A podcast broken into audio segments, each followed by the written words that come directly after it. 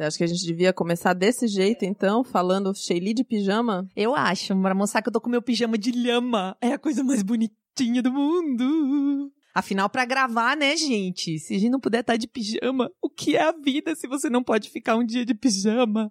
Eu sou a Marcela Ponce de Leon. Eu sou a Sheili Calef. E nós somos o Baseado em Fatos Reais, esse podcast quentinho que traz histórias incríveis para vocês. Eu tô com saudade das pessoas. Como assim? Tô com saudade, faz tempo que eu não gravo, tô sentindo aquele, aquela saudadinha de vocês. Me preparei tanto para o dia de hoje, gente. Espero que vocês gostem. A gente faz tudo com tanto amor. Sim, sim, fazemos tudo com tanto amor. E essa semana a gente teve tantos recados de amor gostosinhos no Instagram, uhum. tantos, uhum. tantos, que a gente até criou uma sessão especial que chamou Vintes, onde a gente tá colocando lá nos destaques do Instagram essas frases de amor que vocês mandam pra gente. Sim, sabe no meio do dia, você está triste, perdeu o ônibus, tá começando a chover, você não sabe o que fazer. Aí a gente vê um recadinho de vocês e o mundo fica perfeito. Sim, então vai lá no Instagram, arroba bfsurreais, manda seu amor. e se você quiser mandar a sua história, é só mandar no nosso e-mail. Você pode mandar por áudio, você pode mandar por texto, bfsurreais.gmail.com. Isso, isso, isso. Vamos pro caso da semana? Baseado em fatos surreais. Histórias de mulheres como nós, compartilhadas com empatia intimidade e leveza, onde o assunto é a vida e o detalhe, o surreal. Quando eu tento puxar na minha memória, acho que eu sempre tive uma atração por mulheres. Mas era um negócio assim, tinha um preconceito meio velado, né? Talvez nem tão velado, acho que era até um preconceito direto da minha família, dos amigos, da comunidade, enfim, eu não conseguia. Acho assim que eu nunca tive uma barreira, mas como era tão distante da minha realidade, eu também nunca tive uma oportunidade. Então, eu comecei a namorar. Eu namorei sério, meu primeiro namorado sério, eu namorei por muitos anos, foi um melhor amigo que eu tinha, né? E muito eu acho por causa da minha solidão, assim, da minha carência. Eu queria ficar com alguém, fiquei com ele, ele era muito legal. Só que depois de uns dois anos, ele, a gente terminou porque ele começou a usar drogas. Então hum. começou a ficar bem difícil, né? Ele se tornou uma pessoa super ansiosa, agressiva. Enfim, o negócio degringolou e eu não dava conta daquele relacionamento. A gente é era muito jovem. Difícil, né? Nossa, muito foi difícil. muito difícil, muito difícil. Ele começou a ficar estranho. E depois de um tempo eu descobri que era isso, sabe? Que ele tinha começado a usar muita coisa e ficar cada vez mais pesado o que uhum, ele usava. Uhum. Enfim, terminei esse relacionamento, que era uma coisa que me trazia muito conforto, e entrei aí sim numa solidão e numa carência muito grande. E desde mais nova, desde os 13 anos, eu sofria muito de ansiedade e de uma coisa chamada agorafobia. Então, eu que, não. O que, que, é isso? Agorafobia? É um excesso de ansiedade tão grande que faz você não se mexer. Então, eu não saía de casa. Dá a impressão, né, que você quer fazer tudo. Mas não, eu não saía ah. de casa. Eu ficava só na minha casa, eu não saio pra nada. Você fica tão ansioso e agoniado porque você quer fazer um monte de coisa no presente, tipo, naquele momento, que aí você fica paralisado e não faz nada? Fica paralisado e não faz nada. Tipo, você só tem que ser todo o ambiente controlado, digamos assim, né? Uhum. Nada pode acontecer fora do previsível, assim. Não sabia que existia isso. É, foi o meu diagnóstico na época. Então, para me relacionar com alguém, eu resolvi ir pros aplicativos, né? E nesse aplicativo eu me permiti ser um pouco mais aberta, porque era um aplicativo na internet, uhum, né? Então eu conheci uma... fica mais à vontade, né? É, eu conheci uma garota, começamos a conversar. Ah, ah, ah, não, peraí, peraí, peraí. Como assim? Você namorava um cara? Namorava um cara, mas é isso. Eu sempre achei que tudo bem namorar uma mulher. Assim, achava as mulheres bonitas, achava que tudo bem, mas dentro da minha cabeça. Porque a minha família era muito careta, assim, muito tradicional, né? Uhum. Meus amigos, toda a minha comunidade. Mas ali no aplicativo eu me permiti. Comecei a bater papo com uma garota super carinhosa, super querida. A gente conversava muito. Até que um dia eu chamei ela pra ir na minha casa. E a gente se deu muito bem. Ah. Foi muito legal, a gente conversou bastante, né? E começamos a conversar mesmo, a se relacionar, a ficar. Eu comecei a achar tudo ótimo, assim. Tava feliz, né? Assim, comecei a ficar com a autoestima. Eu comecei a achar tudo ótimo, é muito bom. comecei, né? Tudo foi muito tranquilo. Não teve nada. Às vezes eu ficava pensando, nossa, como será que vai ser ficar com uma mulher, né? E no fim foi tudo. Não teve surpresa. Não teve né? uma surpresa. Foi tudo ótimo, tranquilo. E passou um tempinho, a gente começou a assumir isso como um relacionamento, né? Ela começou a frequentar a minha casa, um negócio mais assumido, assim, que também não foi um problema pra mim. Mas tinha uma coisa que acontecia. Ela já tinha um filho de um relacionamento anterior. Eu amava a criança, então assim que eu conheci o filho foi ótimo. Me apaixonei por essa criança, até hoje eu sinto saudade dele. Só que ela tinha uma mania de me mostrar umas, mensagens que ela trocava com o ex dela. Gente, mas pra quê?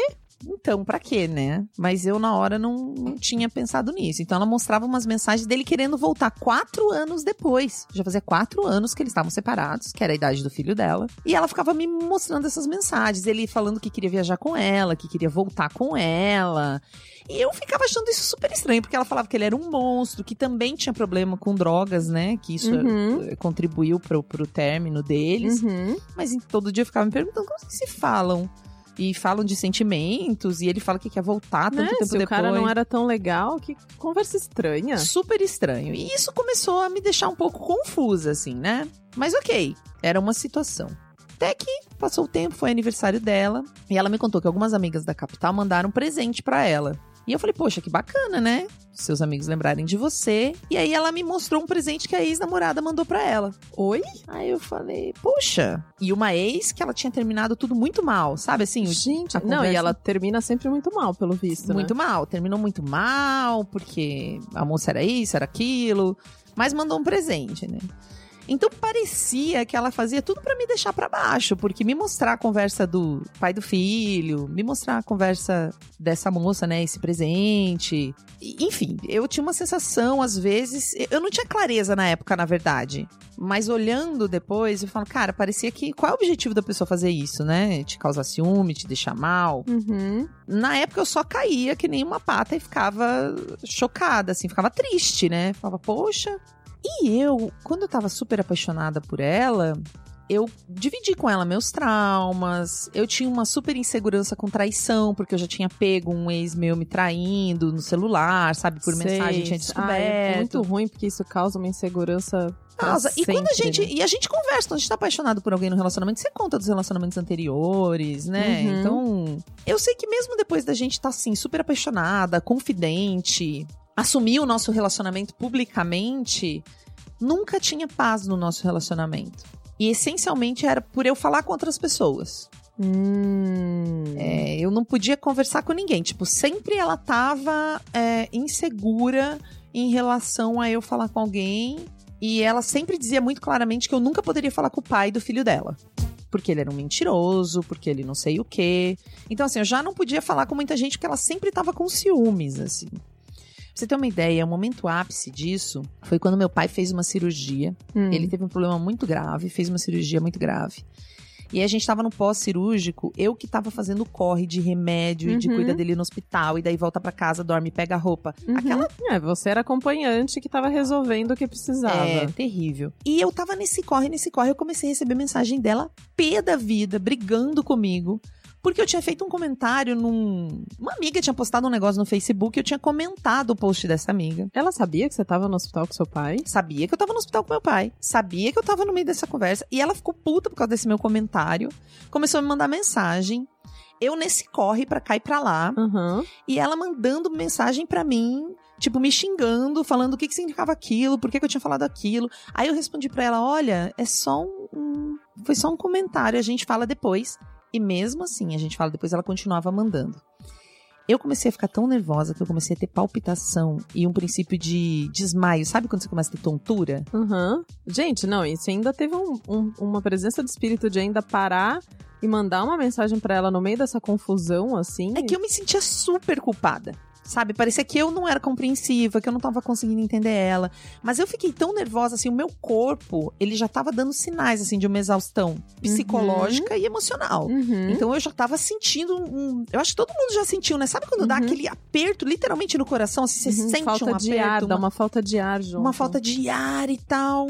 E aí, também nessa, nessa época, ela me mandou, né, uns prints de uma colega do trabalho que estaria dando em cima dela. Gente, mas. Então, sempre ela me mostrava o quanto é, ela tinha essa coisa de dividir comigo umas coisas que me deixavam angustiada, que me deixavam com medo de perdê-la, né? Aham. Eu, eu começava a ficar ansiosa com essa relação. Eu sei que todo dia era uma coisa nova, mas a gente sempre tava numa situação de discussão que tinha a ver com alguma coisa que eu postei, alguém que falou comigo.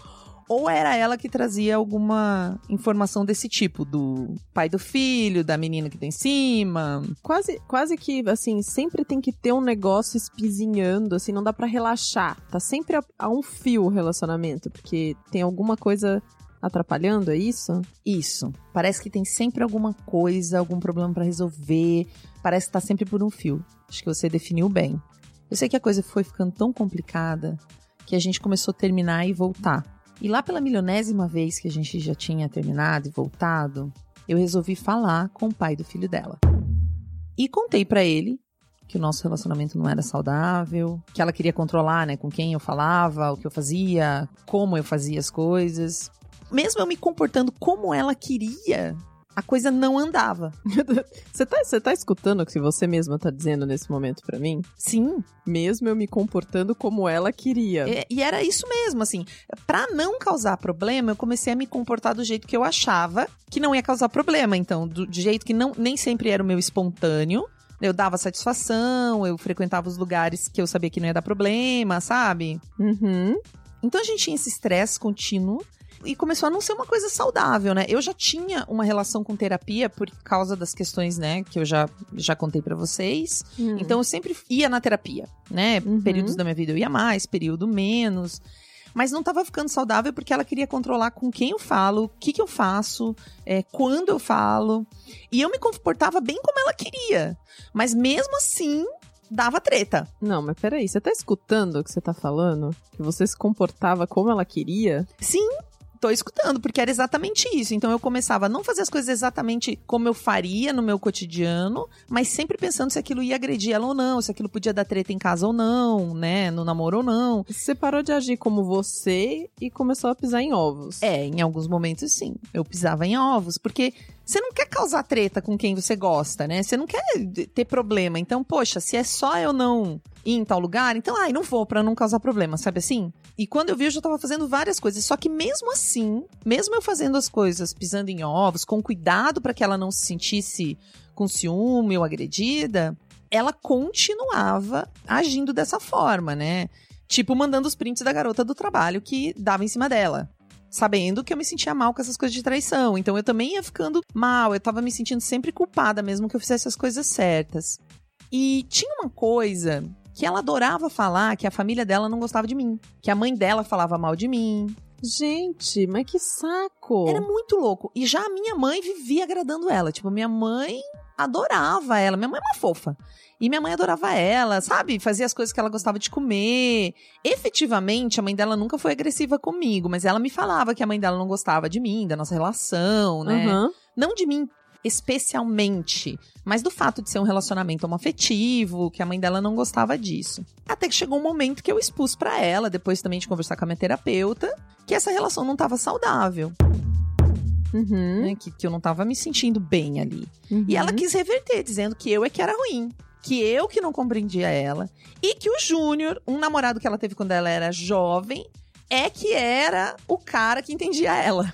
Ah, Você acredita? Ela já tinha falado desse cara. peraí, amiga. Eu, eu me perdi aqui. Quanto tempo você ficou aguentando essa tortura? Olha, a gente ficou três anos juntas no Puta total. merda. Desculpa meu francês, assim. Eu tô ficando com raiva dessa menina. Mas é muito louco porque esse cara, ele volta na história, assim, né? Era um cara que a mãe dela citava de vez em quando como, tipo, o cara, que não, não é o pai do filho dela, era um namorado que ela teve mais jovem, assim. Quer dizer, Esse Júnior era o cara, tipo, o genro que a mãe dela sonhava, sabe aham, assim? aham. Depois que a gente terminou, né, nesses conflitos todos, no meio de tudo isso, eu entendi que eu precisava sair desse relacionamento. Quando a gente termina, Lembra que eu contei que eu tinha um namorado que foi um grande amigo, que eu fiquei muito triste depois que a gente terminou? Ele me escreve. Hum. E ele me escreve uma mensagem dizendo assim: Por que, que você anda me acusando de ter te estuprado? Ah, não. Não. Não, não é o que eu tô imaginando. Sim, é o que você tá imaginando. O fato que aconteceu foi que quando ele já estava muito fora de si, porque ele estava usando todo tipo de coisa, ele quis me forçar a transar. E disse que mesmo que eu transasse com ele, a gente não ia ficar junto. Ele estava sendo bem mal comigo nessa época, quando ele estava Uhum. muito louco antes da gente terminar. E um dia que a gente estava contando confidências, eu e ela, é, apaixonadas, eu contei pra ela essa história. Mas o jeito que ela falou com ele, primeiro que eu nunca imaginei que ela ia atrás do meu ex. Imagina que absurdo. E, e falou pra ele como se eu ver, tivesse né? colocado isso no jornal, sabe assim? Aí eu conversei com ele, eu expliquei como é que foi a situação, que eu contei isso só pra ela, que eu realmente tinha ficado muito chateada naquela situação, ele lembra do, do, do momento, mas olha, foi um negócio tão constrangedor eu ter que me explicar sobre isso. Não, totalmente, né? Que assim, a gente teve uma adolescência juntos. Ele era o meu melhor amigo, mas hoje a gente não tem mais contato nenhum. Depois dessa situação, a gente não tem contato nenhum. Só que eu fiquei com tanta raiva, mas com tanta raiva dessa facada pelas costas que ela me deu de ir mexer nas minhas feridas, que eu fui procurar o pai do filho dela. Nessa hora, que era tudo que ela dizia pra eu não fazer, né? Porque ele era mentiroso, porque ele isso, porque ele Ah, aquilo. Entendi, entendi. E aí eu fui falar com esse cara. Eu tava meio receosa, né? Porque ela falou que ele usava droga, que ele era mentiroso, que ele isso, que ele aquilo. Eu sei que eu mandei uma mensagem pra ele. E ele foi super educado, começou a conversar comigo. Ele ainda usava drogas, ele admitiu isso pra mim, Hum. né? Que esse foi o motivo da, da separação deles. Só que ele me contou algo que eu não sabia. Hum. Que ela sempre fazia isso em todos os relacionamentos. Ah, por isso que ela não queria que você falasse com ele de jeito nenhum. Provavelmente, né? Mas ele disse que ela sempre fazia isso em todos os relacionamentos, principalmente com o ex-marido dela. Marido? Sim. Ela foi casada com o tal do Júnior. Aquele da adolescência. Ah, não. Cartório. O sobrenome que ela usa é o sobrenome dele. Ela tinha falado de que tinha sido um namoro, mas ela nunca me disse que eles tinham morado juntos, que tinha sido um casamento. Outra coisa também que eu descobri é que o pai do filho dela não foi um relacionamento super breve. Ela sempre disse que foi um relacionamento casual e que ele tinha ido Ah, embora, não. que ele não dava bola. E não é verdade. Eles moraram juntos. Ele ficou junto com ela depois que o filho nasceu. Aí eles tiveram problemas, mas é totalmente diferente da história que ela me contou. Gente, parecia que eu tava num filme. Sabe quando você se sente uma trouxa completa assim? E todo aquele blá blá blá de que ela ia casar comigo, de que ia ter festa, de que a gente precisava ter um relacionamento com sinceridade. É, é uma coisa tão, tão fora de toda a expectativa que ela criou comigo, de toda a vida que a gente planejava, assim, era como se existisse uma vida no- nas ideias, no mundo dos pensamentos, que não tinha nada a ver com o mundo real. Não, nada a ver mesmo, né? Essa menina criou um cenário e transformou sua vida no inferno. No inferno. Ela mentiu. Por isso que a mãe dela vivia usando esse cara como parâmetro, sabe? Como se eu nunca fosse boa o bastante como ele era. Porque provavelmente foi o único que conseguiu casar com ela e, e tentar criar alguma coisa séria. Não sei. Eu sei que eu fui confrontar ela depois disso, né? Olha o que, que eu tive que escutar. Ela disse assim: Eu falei com seu ex porque você sempre amou ele e nunca me amou. Ah, tentando me fazer Não, sentir é, ainda- culpada, né? ainda continua, continua. Não, ela disse que não contou desse Júnior porque eu sempre fui ciumenta, sempre julguei ela. Então ela colocou a culpa em mim, como ela faz sempre, né? Ela coloca a culpa em todo mundo, menos nela mesma. Olha, essas coisas que eu vivi ali, eu não desejo pra nenhuma mulher. Mas entendi depois de um tempo que eu tava tão machucada, eu tava tão ferida do meu relacionamento quando eu conheci essa moça, que eu achava que eu não ia conseguir ninguém melhor, entendeu? Tipo, que Uhum. qualquer coisa servia. E é uma lavagem cerebral, porque eu, eu me sentia culpada, eu me sentia inferior, eu me sentia horrível. E nenhum relacionamento vai pra frente com essa quantidade de mentira. Então acho que se eu não tivesse tão mal, eu não ia cair nisso, sabe? Essa coisa da gente não se amar é muito séria. Eu, eu, eu tava num momento assim que eu, eu realmente não tava olhando pra mim, eu tava muito querendo estar com alguém e meti os pés pelas mãos. Eu tenho uma responsabilidade aí que eu consigo reconhecer, sabe? Eu queria tanto um relacionamento que eu acreditava em qualquer coisa. Então, Uhum. até aquele, aquela colega que daria em cima dela no trabalho nem existia, né? As coisas do pai do filho, o momento que ela me atormentou com meu pai, eu não juntava essas coisas. Eu considerava tudo atos isolados e sempre tinha uma desculpa para isso, né? E a desculpa era que eu estava sendo insensível, eu que não sabia lidar com o relacionamento, eu que não sabia fazer as coisas. Mas o lance, acho que eu juntei a minha carência com a obsessão dela. E eu achei que isso era amor. Mas não. Aí passou um, um, pouco de tempo, mesmo com os bloqueios nas redes sociais, ela ainda tinha meu e-mail, então ela ficava me mandando e-mail me xingando, me culpando, falando que eu era louca, que eu não sabia me relacionar, que eu não entendia as coisas. E agora isso parou um pouco porque eu inventei que eu tenho uma outra pessoa para ela me deixar em paz, né? Então eu uhum. eu ajo nas minhas redes sociais como se eu tivesse namorando alguém e isso ajudou a ela, sei lá, ficar com medo e não, não falar comigo. Mas foi um período da minha vida muito, muito difícil.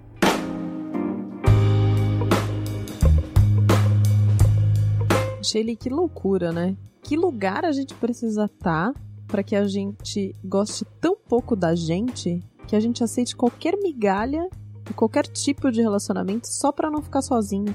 É muito louco.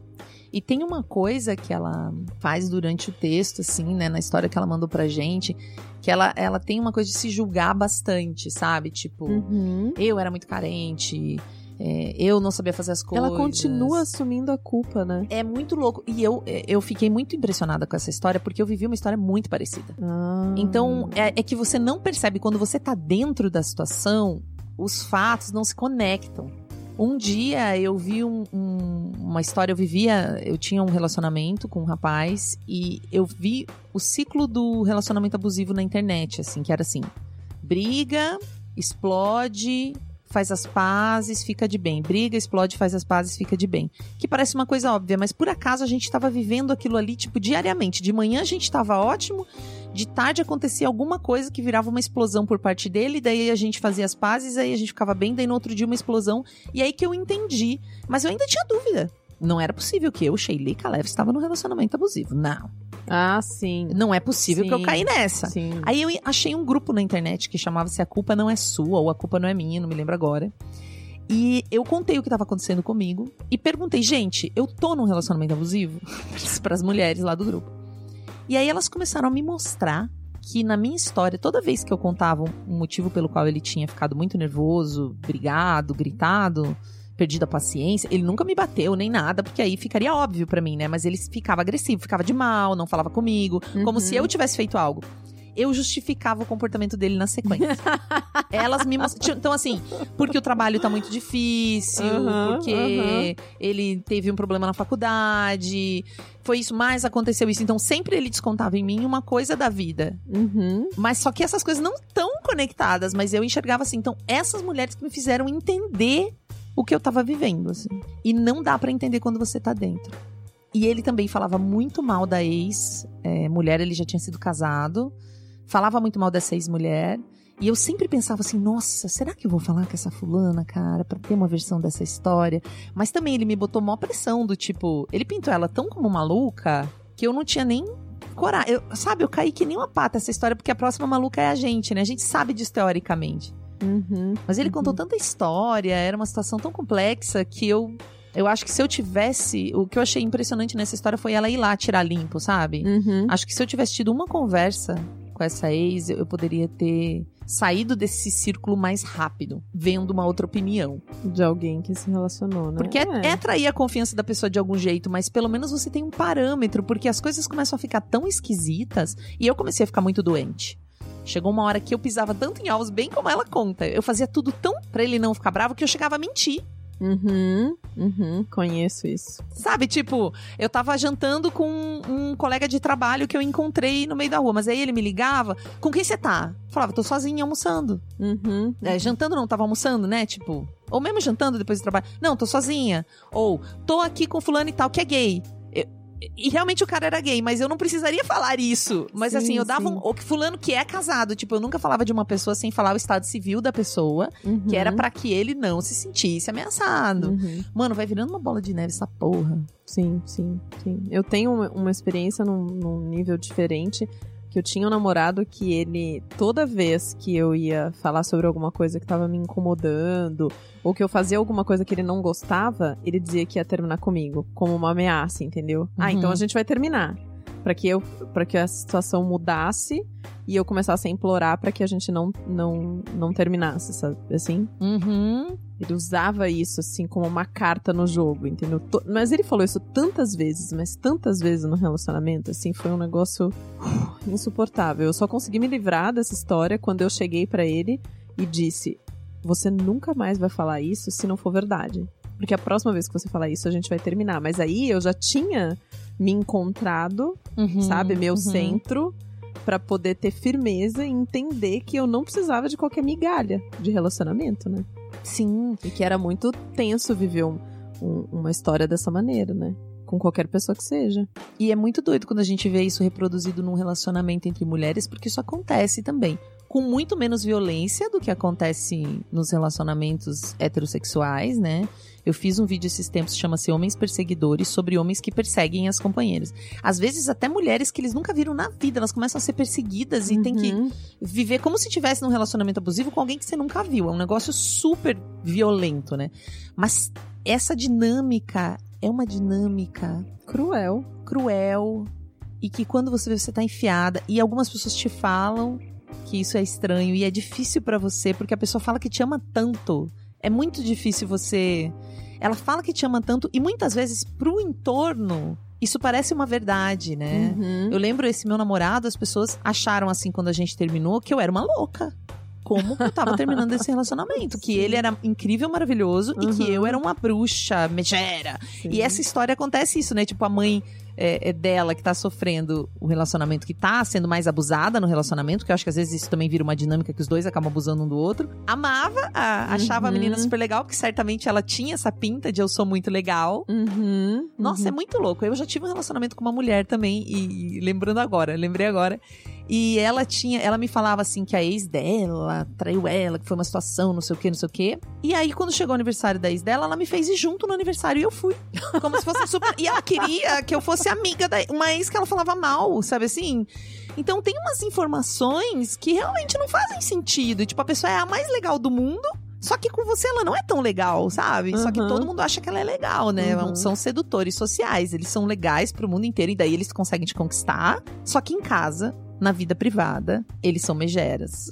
Megeros, perversos. Uou. Muito obrigada, heroína, por ter mandado essa história pra gente, ter confiado a sua história aqui, baseada em fatos reais. Se você tem uma história pra contar, o assunto pode ser qualquer um da sua vida, desde que tenha uma pitada de surrealidade. Manda pra gente no bfsurreais.gmail.com e Se você quiser participar desse projeto, você pode apoiá-lo no apoia.se barra BF Surreais e lá tem várias recompensas e maneiras de você interagir conosco. Porque essa nossa vida é muito surreal, gente. Eu fico chocada. Não precisa ficar buscando aquela história mais surreal do mundo, porque quando a gente olha com lupa, eu acho que nem existe o real. acho que a nossa vida ela é simplesmente surreal. até o próximo caso.